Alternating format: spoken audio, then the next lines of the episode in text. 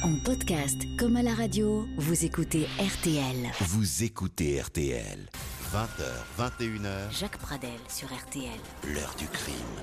Et bonsoir à toutes et à tous. Très heureux de vous retrouver pour cette nouvelle édition un peu raccourcie par rapport à l'habitude euh, de l'heure du crime. Explication dans un petit instant. Le temps de vous dire quand même que cette émission, comme chaque jour, a été préparée bien sûr par Justine Vignot avec Émilien Vinet et que c'est Romain Vacossin qui est à la réalisation euh, technique de cette heure du crime. Donc un petit peu plus courte que d'habitude. Et ben oui, parce que à partir de 20h45, n'oubliez pas, messieurs, dames, vous qui êtes des passionnés de foot, euh, c'est une émission de la Ligue des Champions euh, sur RTL pour le match euh, PSG Naples. Bien sûr, on retrouvera tout à l'heure Eric Silvestro, Bertrand Latour et Sylvain Charlet qui vont nous faire vivre euh, ce match que l'on espère bien sûr exceptionnel. Mais d'abord, le programme de l'heure du crime. Le vendredi 12 octobre dernier, donc c'est pas vieux, hein, il y a quelques jours, le tribunal correctionnel de Bordeaux a condamné les principaux membres d'un gang de malfaiteurs, de braqueurs de banque, disons, à des peines allant de 7 à 10 ans d'emprisonnement. Pourquoi?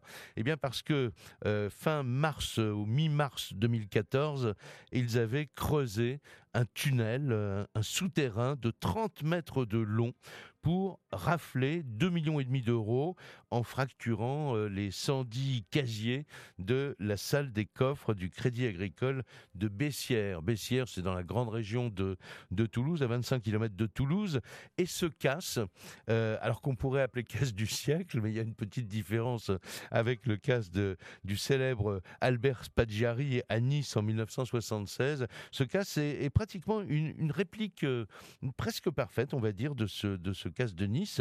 La seule différence, bah, c'est que le casse de Nice avait rapporté à l'époque à ceux qui l'ont commis euh, l'équivalent de 29 millions d'euros quand même.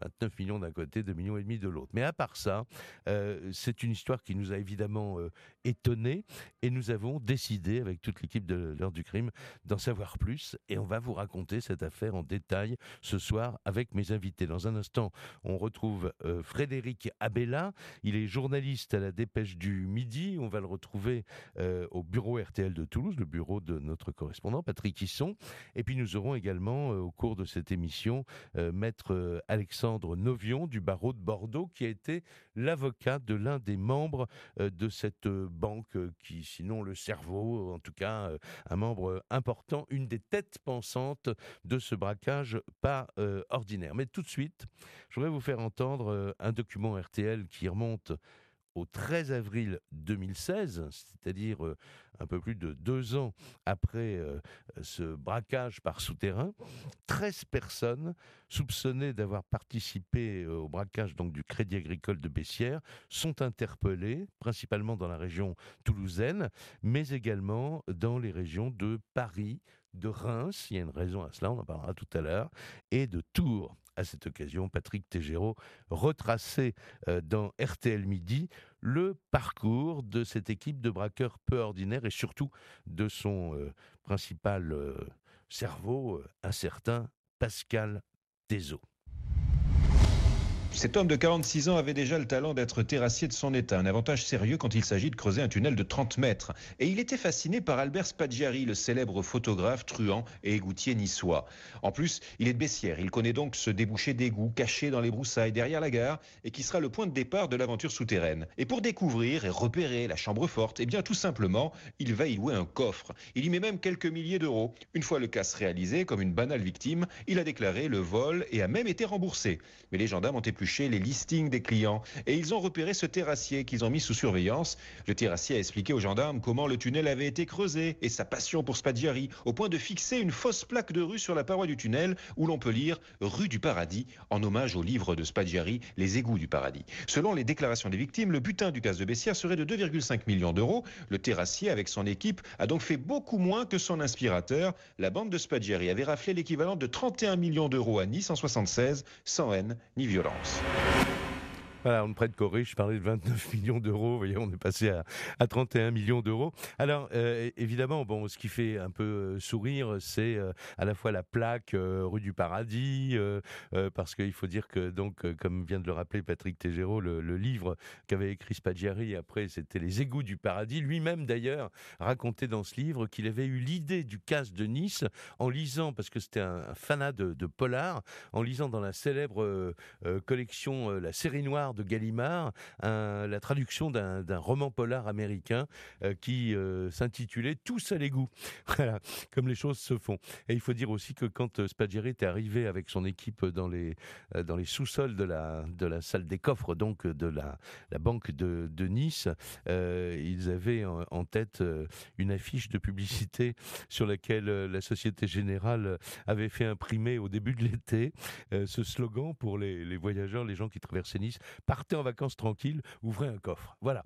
Alors, on n'est pas dans une fiction, on est quand même dans une euh, réalité. Je voudrais simplement saluer très rapidement Frédéric Abella, donc le, qui est journaliste à la Dépêche du Midi. Bonsoir Frédéric. Bonsoir. Euh, vous, d'un mot, avant de passer aux, détails de cette histoire que vous connaissez par cœur, euh, ça fait quand même beaucoup de bruit dans la région?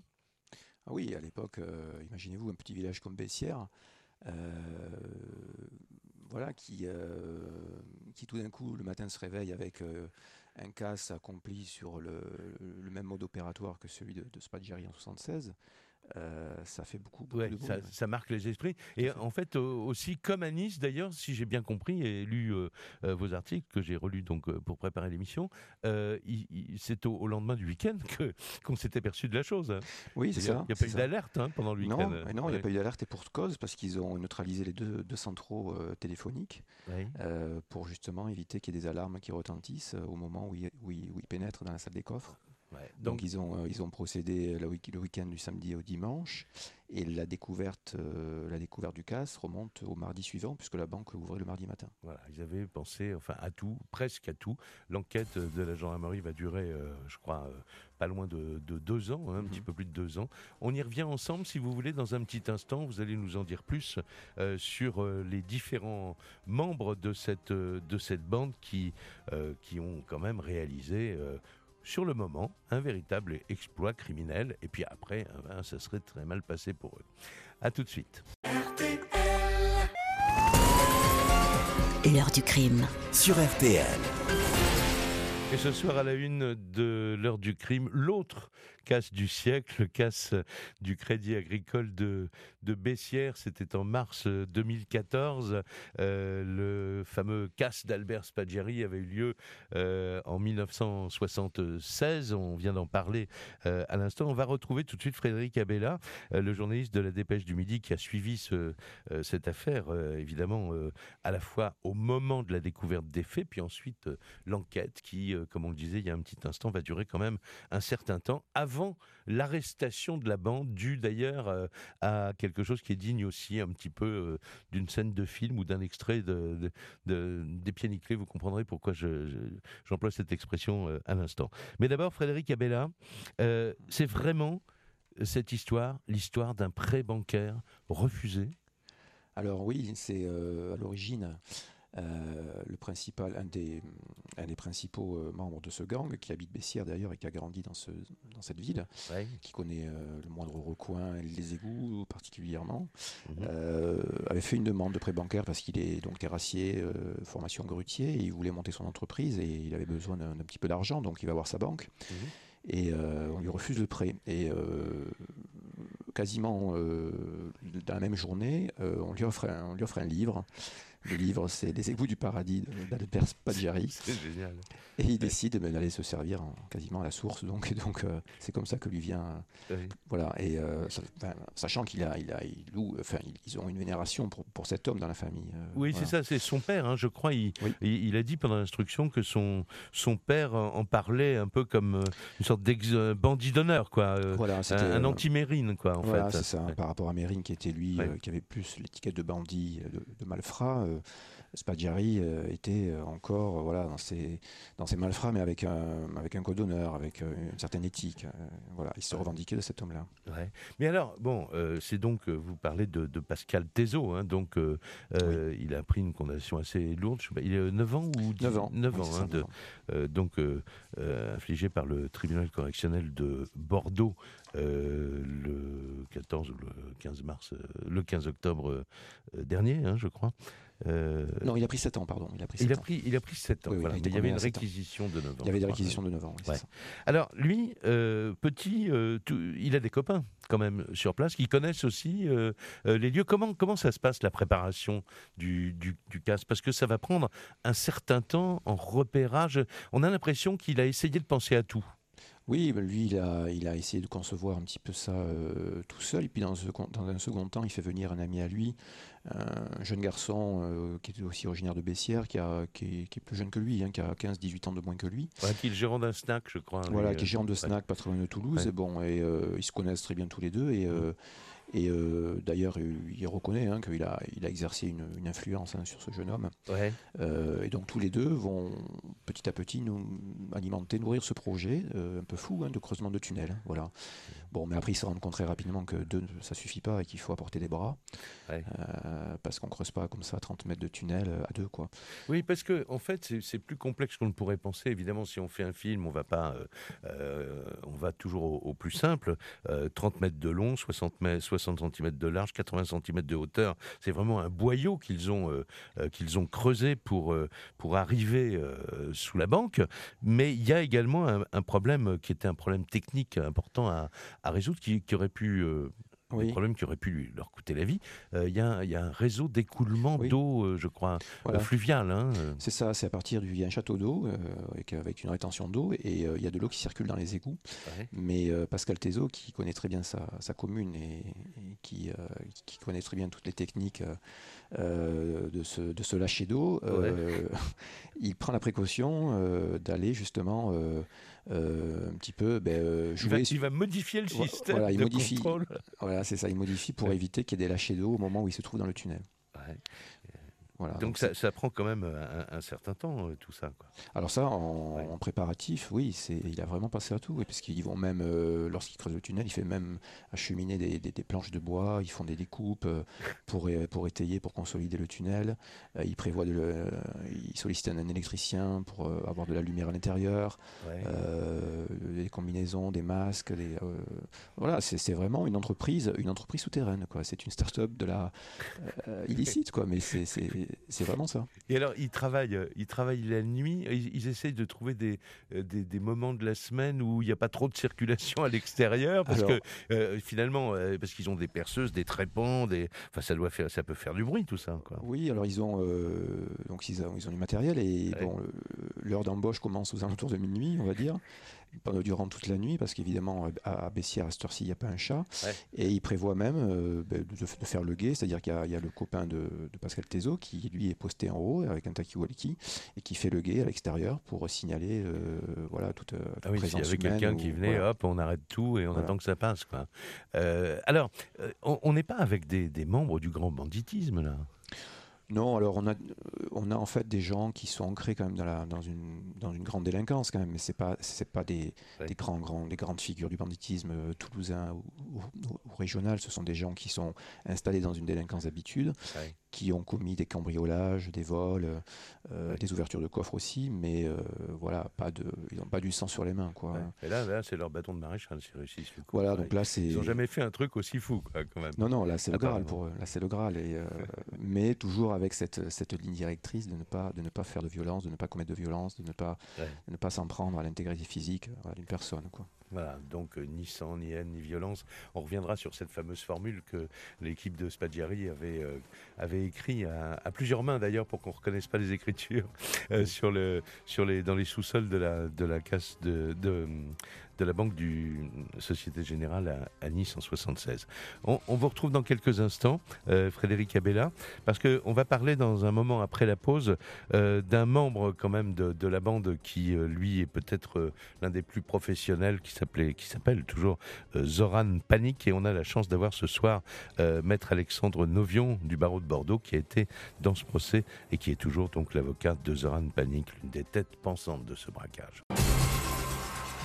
Entre le 15 et le 18 mars 2014, euh, un certain nombre, une équipe, un gang, euh, une bande, appelez ça comme vous voulez, de braqueurs de banque, euh, creuse un, tunnel souterrain de 30 mètres de long pour aller rafler 2 millions et demi d'euros en, fracturant en tout 110 casiers de la, de la, salle des coffres du Crédit Agricole de Bessières, qui est un village situé à peu près à, 25 km de, Toulouse, donc une réplique quasiment parfaite du casse du siècle d'Albert Spaggiari, avec quand même un butin largement inférieur. Et puis, une histoire qui va euh, euh, donner euh, l'occasion aux gendarmes de faire une enquête longue, difficile. Il n'y a pas de témoins, il n'y a pas d'empreinte apparemment. Enfin, on va voir tout ça maintenant avec maître Alexandre Novion du barreau de Bordeaux, l'avocat de l'un des membres de la bande, Zoran, alors Panic, j'avais dit Panic tout à l'heure, Zoran Panic, ex-légionnaire croate, en quête d'argent et qui avait des amis qui avaient été intéressés comme on dit, par, euh,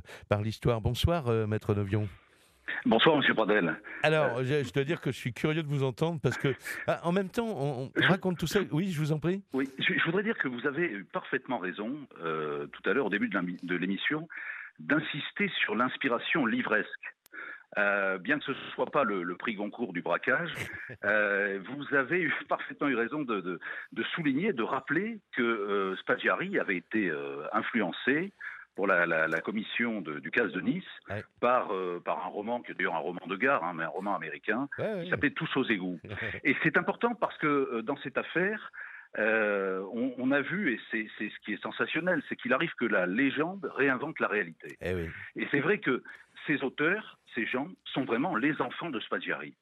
Et, je crois que, vous savez, dans un procès, il y a toujours ce, ce que Joseph Kessel appelait des instants de vérité. Il y a eu des instants de vérité très importants. Vous savez, c'est quand euh, vous avez des, sentiments exprimés qui viennent magnifier le réel, euh, et qui viennent euh, apporter ce qu'apporte le, magnétisme des sentiments vrais. Parce que cette affaire, euh, bon, il y a les aspects techniques, il y a, il y a tout ce que le, tribunal a voulu entendre, tout ce qu'il n'a pas voulu recevoir, mais il y a effectivement une affaire dans laquelle les sentiments humains ont été extrêmement présents. Et je voudrais souligner juste deux choses. D'abord, ça, ça, c'est vrai que sans vouloir romancer outre mesure, ça commence comme un rêve d'enfant.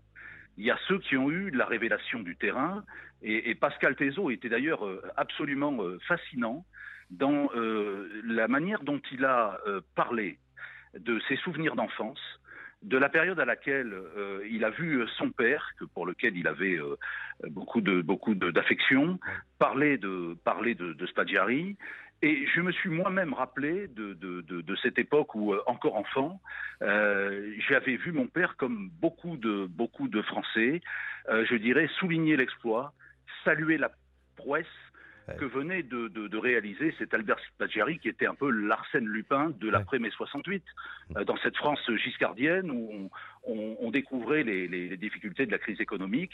Et c'est vrai que dans la cohorte des, euh, si vous voulez, des, des, des, bandits en quelque sorte, il y aura toujours euh, des gens comme Mandrin, Arsène Lupin, ouais, il, y avait, il y avait un côté chapeau, On avait envie de dire chapeau l'artiste, quoi, en fait. Oui, absolument. Et, c'est une prouesse. Je veux dire, c'est un exploit, c'est un exploit sans rature. C'est-à-dire que, que, personne ne pensait qu'ils arriveraient à le faire. et ils l'ont fait. Oui. alors, ils alors, ils l'ont fait. Et euh, parlons quelques instants de celui que, que, vous avez défendu et que vous continuez à défendre. Donc, je suppose, Alexandre c'est euh, Zoran Panic. Donc, euh, alors lui aussi, parce que c'est lui qui, euh, pour que pour que sa compagne ne s'aperçoive pas qu'il est sur un casse, il lui met un petit peu de l'exomile le soir dans son verre. Au moment Et puis après, il s'en va, il quitte la maison et il revient alors qu'il va aller quand même, je sais plus, une soixantaine de fois dans le dans, le souterrain, quoi, pendant pendant la préparation du casse. Oui, enfin bon, c'est un détail effectivement qui est, bah. qui est amusant, mais bon. Ça semble aussi euh, sorti d'un roman. Hein. oui, absolument, ça fait partie, ça fait partie des, des, des, aspects un peu, un peu croustillants, un peu, un peu, euh, un peu rigolo de, de, des, je veux dire, je veux dire des, des cette affaire, mais du folklore. Mais si vous voulez, ce qui est bon, Panitch, comment il se présente, c'est quelqu'un qui est bon, c'est un délinquant d'habitude. C'est certainement le, palmarès le plus important en termes d'antécédents de, judiciaires du dossier.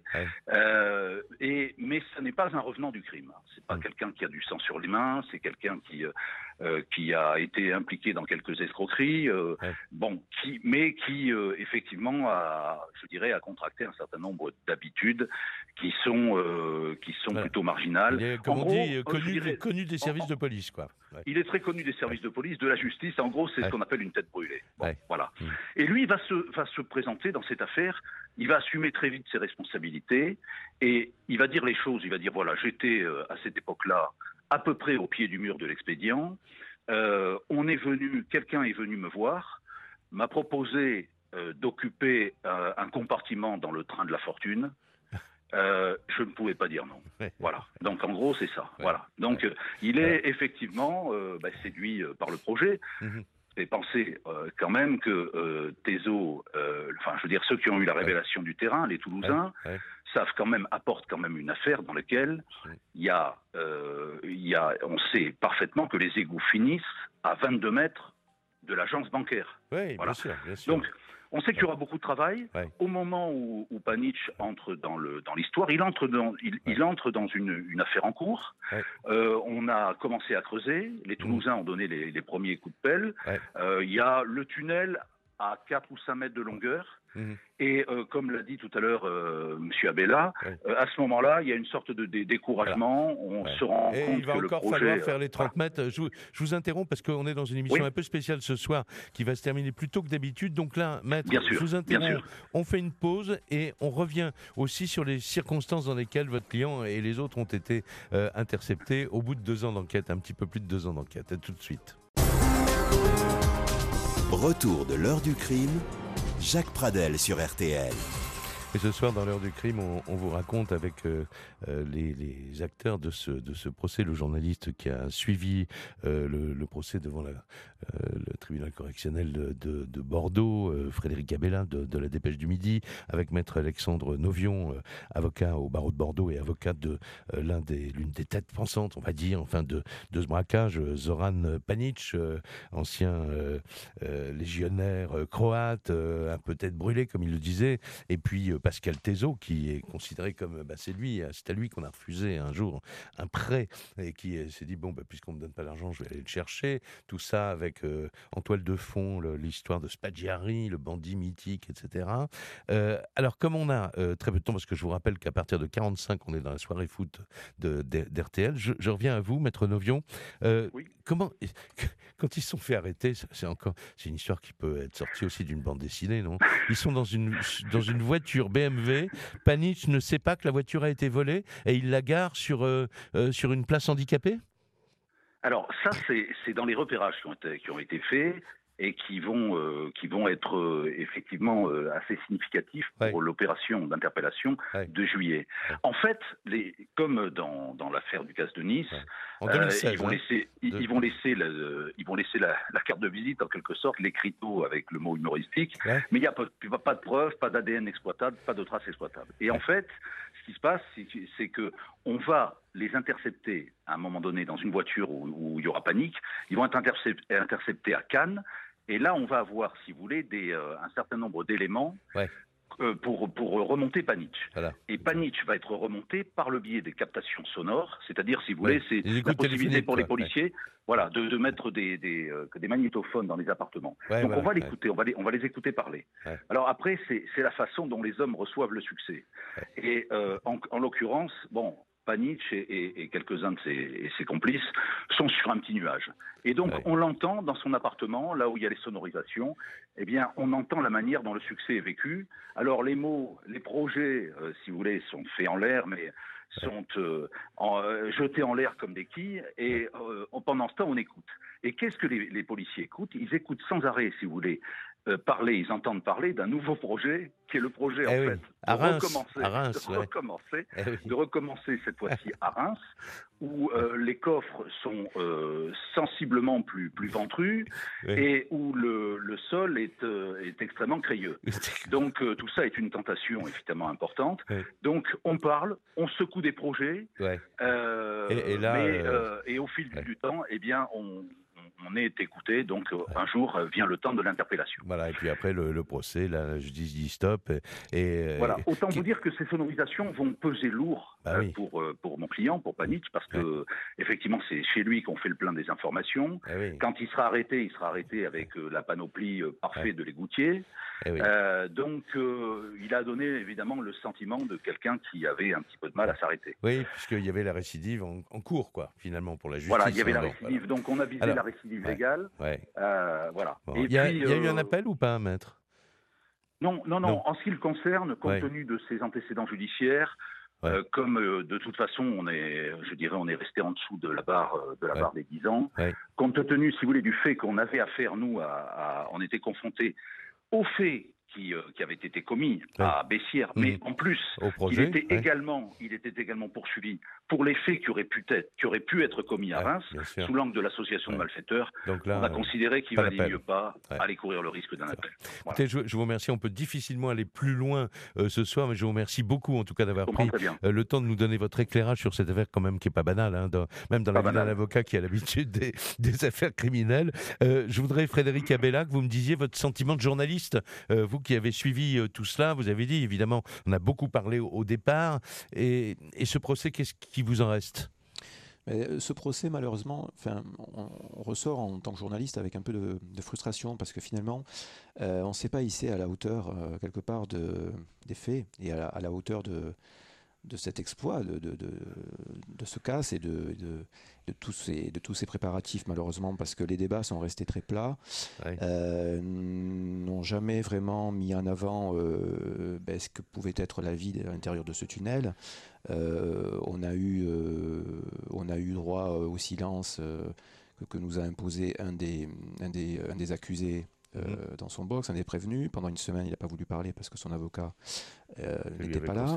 Voilà. Euh, au début de ce procès, les avocats voulaient le, le faire reporter parce qu'il jonglait avec plusieurs audiences Mhm. et c'était pas, ce n'était pas possible pour eux. Ça a duré dix hein. jours, hein, quand même. Ça a duré deux semaines, oui. Ouais. Donc, dès le départ, déjà, on avait, on est parti sur, on est parti quand même sur quelque chose d'assez bancal, quoi. Ouais. Et, et au bout du compte, on- on on- on n'a on pas vraiment la, toute la teneur qu'on aurait, qu'on aurait dû avoir et qui, qui soit euh, à la, à la- à la Ouais. hauteur de, à la hauteur de, de ce qui s'est passé. Et, et la sanction vous a paru euh, La sanction, alors, euh, Juste, enfin, euh, ouais. Avait eu une phrase très juste euh, avant euh, que, le, que le tribunal le délibère. Il, avait, il s'était adressé à la présidente en disant Jugez-moi en tant que voleur, pas en tant que braqueur. Mhm. Et effectivement, il, vou- il voulait être jugé et condamné pour ce qu'ils avaient fait, pas, pas, pas pour, pour ce qu'ils auraient pu faire. pas pour ce qu'ils auraient pu faire ou pour, Ouais. ou pour ce qu'on voulait leur mettre sur le dos.